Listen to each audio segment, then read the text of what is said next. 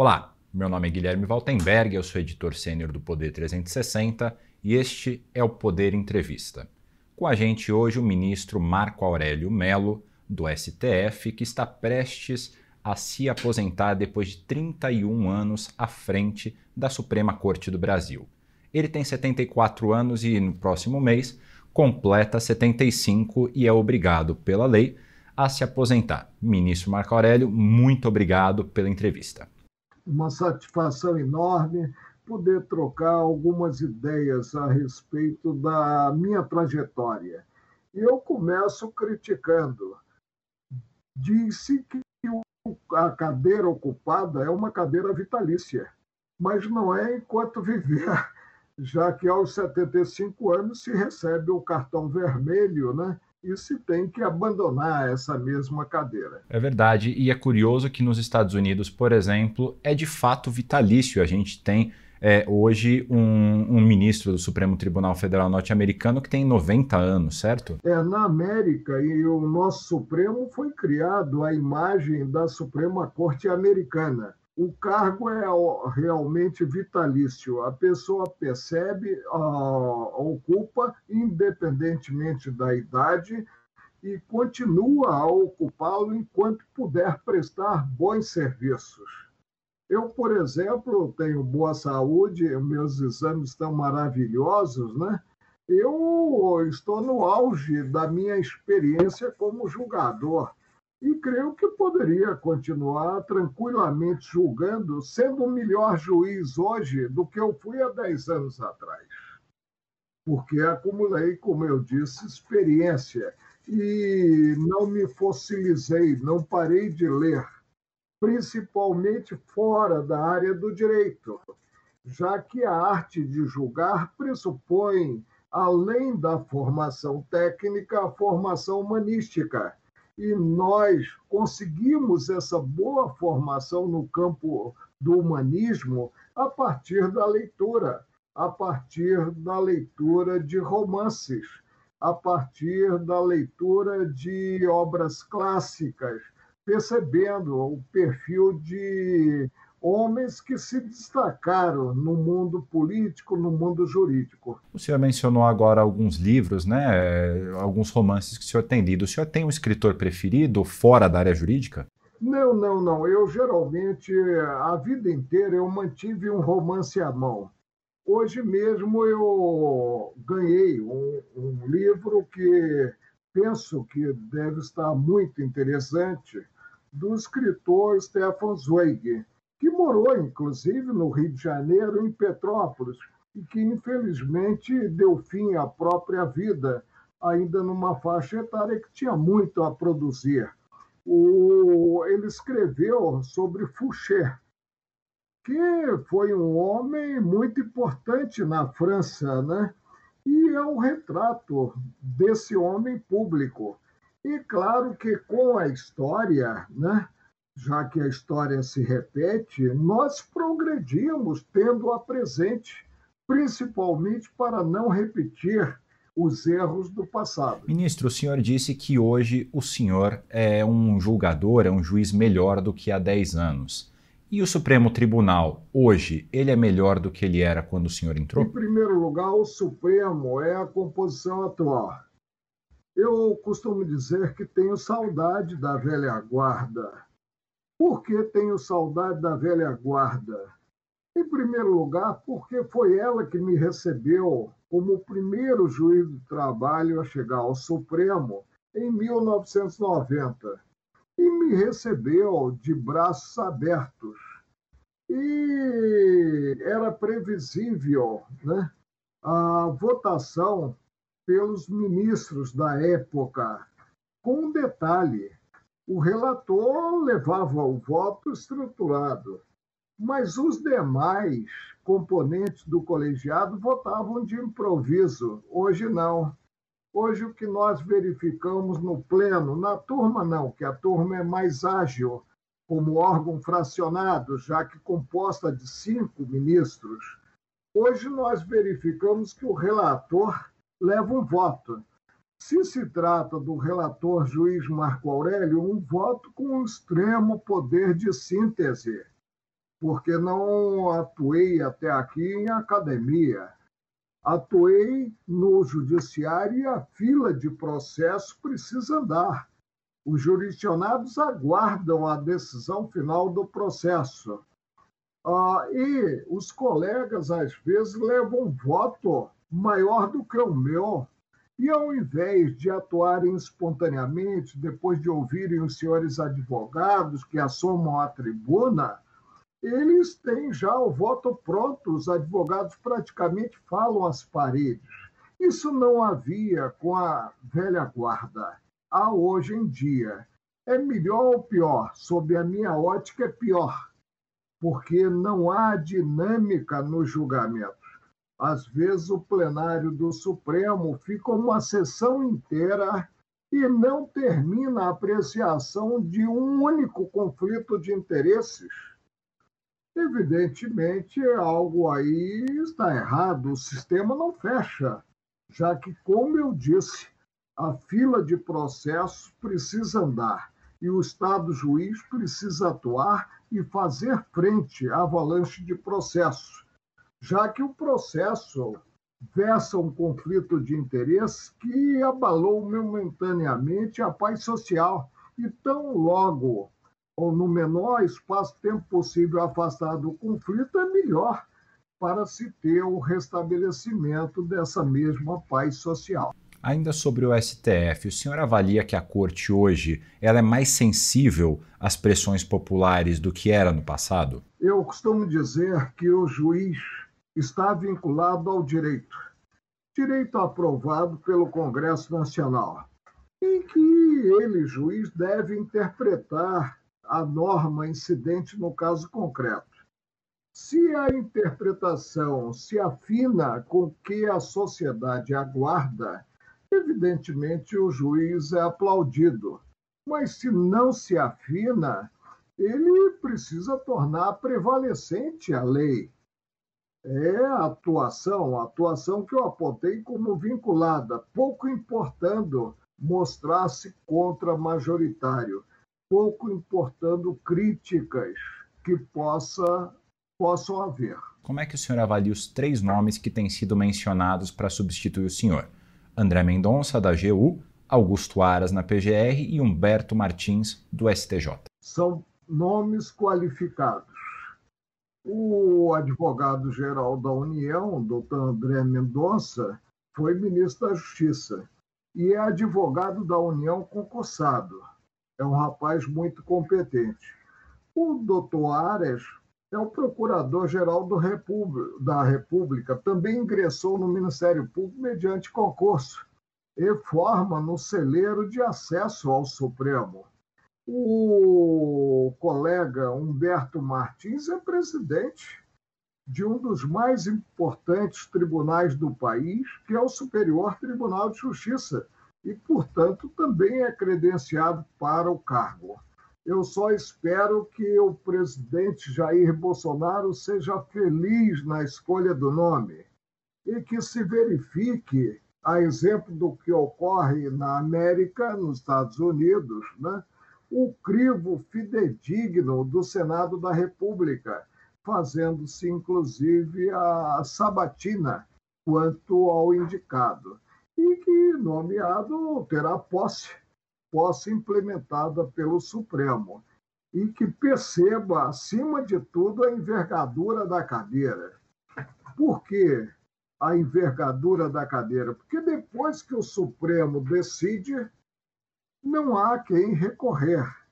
E a decisão é um somatório de votos, formando a maioria.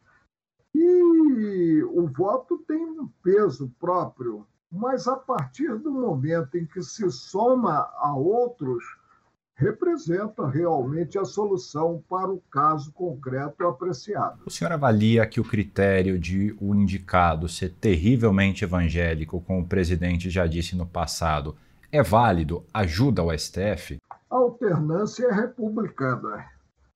Aí nós veremos um católico por batismo sendo substituído por um evangélico.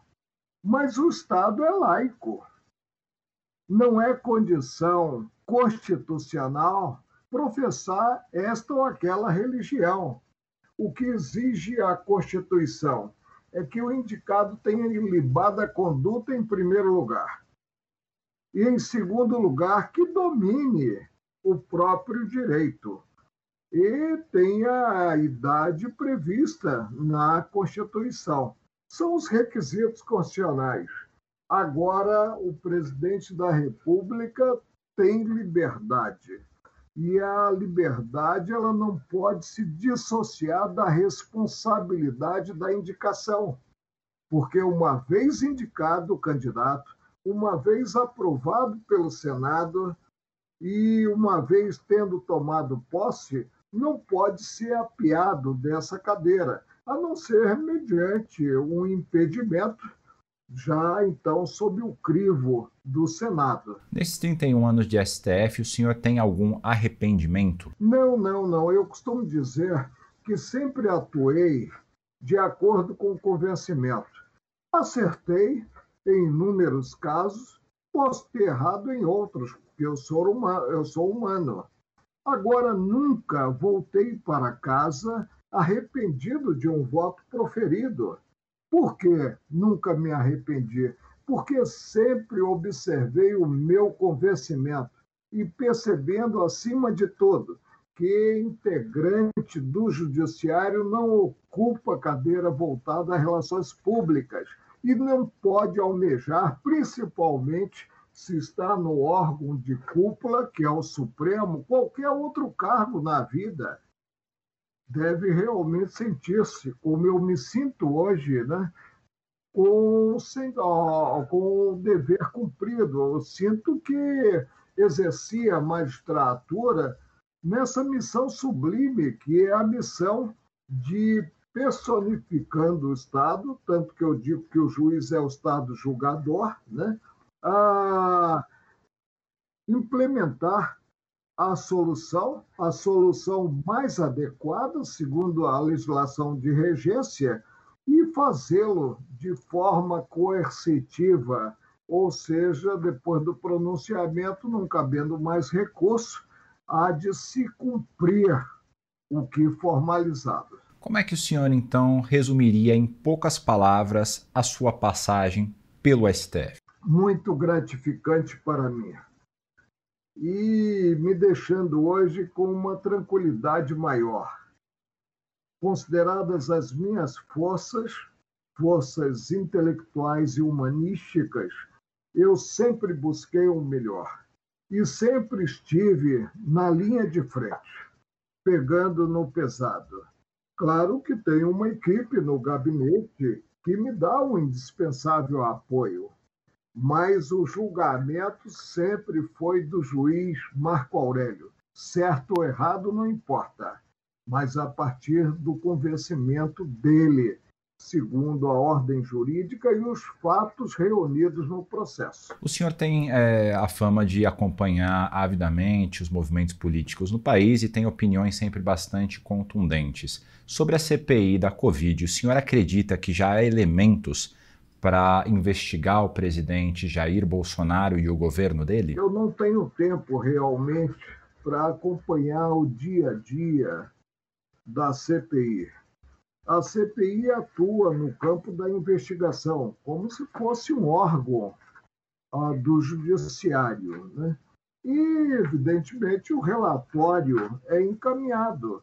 E é encaminhado se há realmente conclusão sobre prática criminosa ao titular exclusivo da ação penal pública incondicionada, que é o Procurador-Geral da República. E aí ele poderá simplesmente requerer ao Supremo que se aprofunde as investigações, ainda no inquérito, passa a ser judicial, não mais parlamentar, né? Ou pode ofertar a primeira peça da, do processo crime, que é a denúncia, ou mesmo arquivar esse relatório.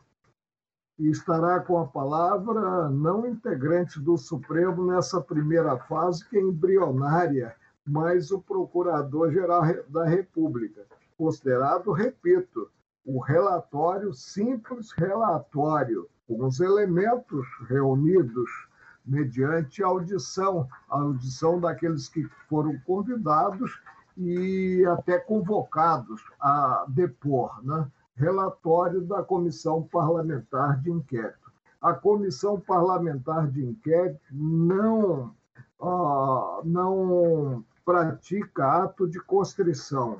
Ato de constrição só pode ser praticado contra a vontade de quem quer que seja pelo judiciário. É o primado do judiciário, que numa democracia tem que ser preservado. Mais especificamente sobre algumas reportagens que saíram no, nos últimos dias, como é que o senhor interpretou a possível cobrança de propina para a compra de vacinas contra a Covid-19? Se verificada a cobrança, super descabida. E implica a propina corrupção, porque pagamento à margem da relação jurídica formalizada visa um certo resultado. E quase sempre, se tratando da administração pública, é um resultado contrário aos interesses próprios à cidadania. Evidentemente, se houver né, sinalização desse desvio de conduta, ele terá que passar pela glosa do Ministério Público e possivelmente ser objeto de pronunciamento do Judiciário. E ainda a respeito da CPI, é, uma série de convocados ou convidados a participar da comissão entraram no Supremo Tribunal Federal com ações pedindo para que possam ficar calados ou que possam não ir às convocações. E esses pedidos caíram com diversos ministros de uma série de decisões que não necessariamente dialogam entre elas foram tomadas. Isso é um erro? O Supremo Tribunal deveria fazer uma força-tarefa para que haja um estilo de decisão apenas nesse caso específico? Qual é a presunção? A presunção é do que ocorre normalmente. Eu não presumo que este ou aquele cidadão tenha cometido desvio de conduta. Ao contrário, presumo que tenha assumido uma postura digna. Em segundo lugar, é do interesse de qualquer brasileiro esclarecer os fatos. Em terceiro lugar, ninguém pode ser compelido a se autoincriminar. Então, quanto a certas matérias, se a pessoa achar que de alguma forma poderá ser comprometido nos autos né, do inquérito parlamentar, esse cidadão poderá ser poderá silenciar. Agora, uma máxima popular que quem cala consente. Como é que o senhor interpreta o retorno das discussões sobre o voto impressos amplamente apoiadas pelo presidente Jair Bolsonaro? Olha, eu presidi as primeiras eleições informatizadas. Foi a, a minha primeira gestão no TSE. Eu estive na presidência três vezes.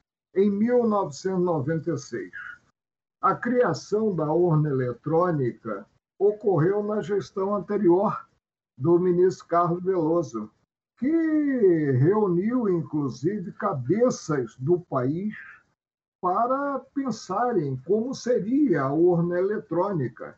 E se chegou a esse resultado, resultado super positivo, porque de 1996 para cá, nós não tivemos uma impugnação de resultado resultado alcançado mediante a urna eletrônica minimamente sério, ou seja, quanto ao comprometimento na preservação da vontade do eleitor. O que não ocorria quando se tinha a cédula, passível de manuseio pelo homem e passível, portanto, de inúmeras distorções a urna eletrônica ela veio num avanço cultural e veio para ficar. Agora, o que ocorre? Será que o presidente da República já está prevendo um resultado futuro numa candidatura à reeleição? Já está preparando o campo para articular, se o resultado for negativo relativamente à reeleição, um vício no pleito, no certame, nas eleições verificadas? Não sei. Eu teria que realmente conversar com ele, presidente da República, ou colocá-lo, se tivesse domínio da área, em um divã, para saber qual é mesmo o objetivo visado. Agora, o que eu posso afiançar aos brasileiros é que o sistema é seríssimo. O sistema não viabilizou qualquer articulação ah, sobre fraude na tomada dos votos. Tanto que as urnas eletrônicas não estão interligadas. Você tem um disco nela fixo que recebe os votos criptografados e um disco móvel que posteriormente é retirado da urna para apresentação ao órgão central, que é o Tribunal Superior Eleitoral, e haver então o cômputo, o cômputo desses votos que foram formalizados pelos brasileiros. Os brasileiros devem estar tranquilos quanto à fidelidade do sistema utilizado no país, que é um sistema muito ágil. Tanto que se tem a divulgação dos resultados nas primeiras horas após o encerramento das eleições.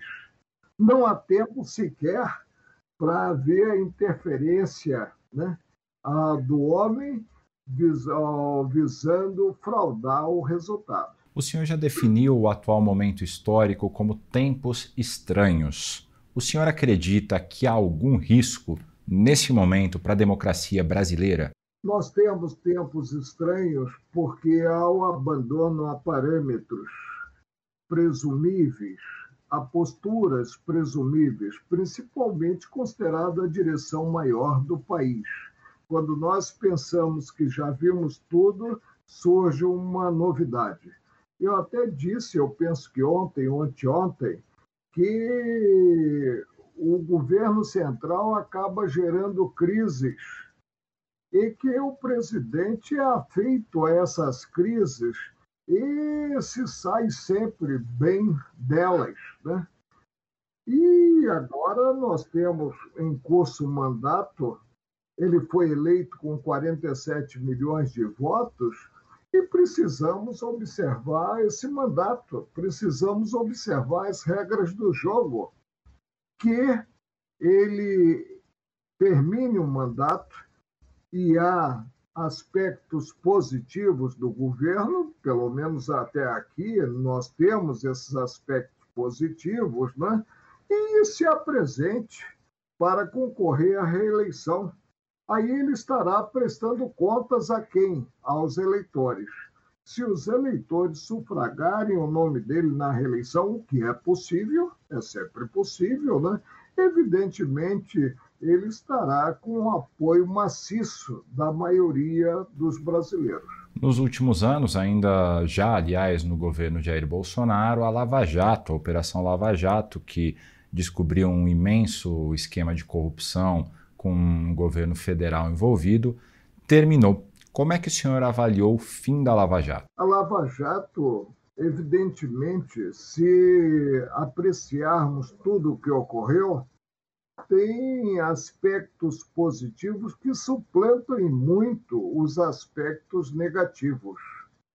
E se mostrou direcionada a afastar ou pelo menos diminuir a corrupção no país. Corrupção que a todos nós envergonha. Agora, claro que cometimento de desvio na arte de proceder ou na arte de julgar é passível de impugnação mediante recurso. E no caso concreto, por exemplo, do ex-presidente Luiz Inácio Lula da Silva, os processos crime passaram por várias instâncias. Houve o julgamento na 13ª Vara Criminal de Curitiba, recurso da defesa para o Tribunal Regional Federal, confirmação da decisão de primeira instância e depois recurso para o Superior Tribunal de Justiça. Será que em tantas instâncias houve erro? A meu ver, não. Tanto que votei como votei na questão. E votei ressaltando que se arvorou o colega de um poder excepcional e acabou afastando do cenário jurídico, gerando perplexidade essas decisões, quando sequer elas desafiariam revisão criminal, porque não se teria um enquadramento no Código de Processo. Mas o Supremo decidiu e eu devo hoje questionar-me se estive ah, procedendo de forma acertada ou não, em sentido diverso. E, com isso, ocorreu um fenômeno. O ex-presidente Luiz Inácio Lula da Silva foi ressuscitado politicamente e caminha já para se apresentar como candidato em 2022 que o leque de candidatos se abra e tenha o eleitor diversas opções. Isso é o que mais se afina com um Estado democrático de direito. Mas o que a gente tem visto na prática é uma polarização bastante intensa hoje do Jair Bolsonaro, atual presidente, com o ex-presidente Lula a partir dessa definição, dessa decisão do STF. Isso prejudica o país, essa polarização? Não, não. A disputa, de início, ela é sadia. E é inerente à democracia, à disputa. Né? Agora, o que eu penso é que os eleitores precisam ter opções.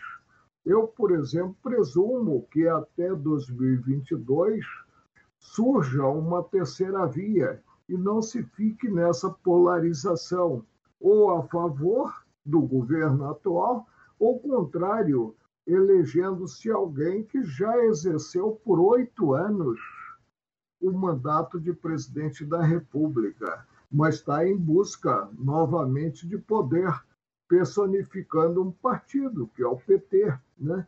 É um direito dele em si, fundador do, do PT, mas tudo passa vou registrar novamente, né, ah, pelos eleitores, que terão oportunidade de eleger, eleger aquele que os representará depois, a partir de 2023, nos quatro anos seguintes às eleições de 2022. Ministro, nosso tempo de entrevista já está se encerrando, mas a gente ainda consegue fazer mais uma pergunta. Eu queria que o senhor colocasse num panorama histórico o problema da corrupção nesses últimos 31 anos melhorou ou piorou no Brasil? O combate em si à corrupção melhorou, nós avançamos culturalmente a partir do mensalão, porque vimos pela primeira vez ah, pessoas, cidadãos que tinham poder irem para a cadeia. Houve um avanço. Na Lava Jato, nós retornamos agora a estaca zero, né? e os processos crime virão para Brasília.